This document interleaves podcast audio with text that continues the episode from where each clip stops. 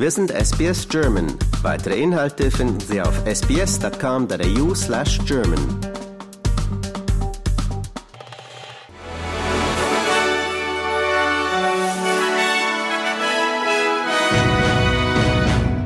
Sie hören den SBS German News Flash an diesem Mittwoch, den 6. September.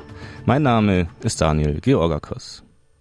Premierminister Anthony Albanese hat auf dem ASEAN-Gipfel in Jakarta eine neue Strategie zur Ankurbelung des Handels mit Südostasien vorgestellt und Investitionen in Höhe von fast 100 Millionen Dollar angekündigt. Bis 2040 sieht die Strategie den Ausbau und die Verbesserung von Australiens Partnerschaften mit asiatischen Ländern vor, darunter der Abbau von Bürokratie und die Förderung von Stipendien. Dieser Schritt sei laut Albanese die größte Verbesserung der Wirtschaftsbeziehungen mit der Region seit Jahrzehnten. Organisationsvertreter, die sich für die psychische Gesundheit indigener Völker einsetzen, rufen zu einer höflicheren Debatte und Diskussion über das Referendum der indigenen Stimme fürs Parlament auf. Soziale und emotionale Schäden für Menschen der First Nations sollen so verringert werden. Eine Gruppe von Organisationen für psychische Gesundheit, darunter die Australian Indigenous Psychological Association und das Black Dog Institute, fordern von Politikern, eine, ein Dokument zu unterzeichnen, das den respektvollen Dialog versichert. Der Sprecher der Opposition für das Finanzministerium, Angus Taylor, hat die positive Bewertung der jüngsten nationalen Wirtschaftsdaten von Treasurer Jim Chalmers zurückgewiesen. Taylor behauptet, Australien stehe am Rande einer Rezession. Die australische Wirtschaft verzeichnete im Juni-Quartal ein langsames Wirtschaftswachstum von 0,4 Prozent. Das jährliche Wachstum lag bei 2,1 Prozent.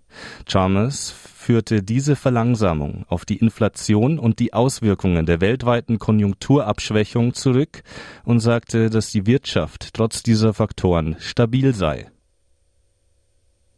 In Südeuropa sorgt anhaltender Starkregen für schwere Überschwemmungen. In der Türkei, Griechenland und Bulgarien wurden Straßen und Häuser überschwemmt. In allen drei Ländern sind dabei Menschen ums Leben gekommen. Zahlreiche Menschen werden vermisst. Derzeit ist keine Entwarnung in Sicht. Griechische Behörden warnen bereits vor neuen Regenfällen. Oppositionsführer Peter Dutton sieht die australische Bergbauindustrie als gefährdet an, falls die Regierung ihre Arbeitsplatzreformpläne Pläne durchsetzt. Die Reformen der Albanese-Regierung waren am Montag ins Parlament eingebracht worden. Sie zielen darauf ab, ausbeuterische Praktiken von Unternehmen zu beenden, die Leiharbeiter einsetzen, um die Löhne anderer Arbeitnehmer zu unterbieten.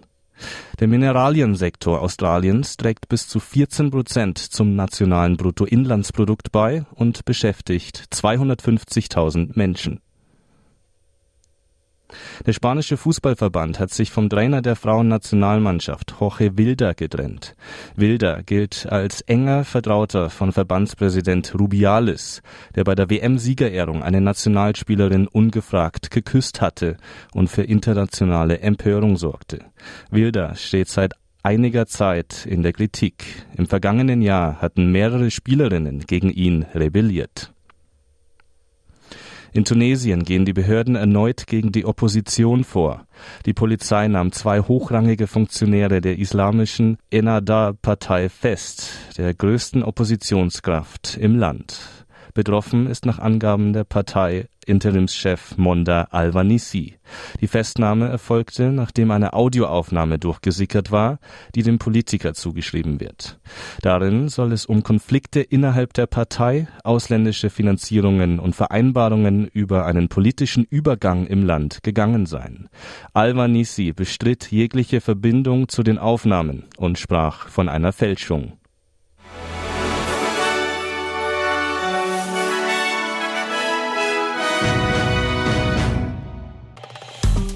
Liken, teilen und kommentieren Sie unsere Inhalte bei facebook.com/sbsgerman.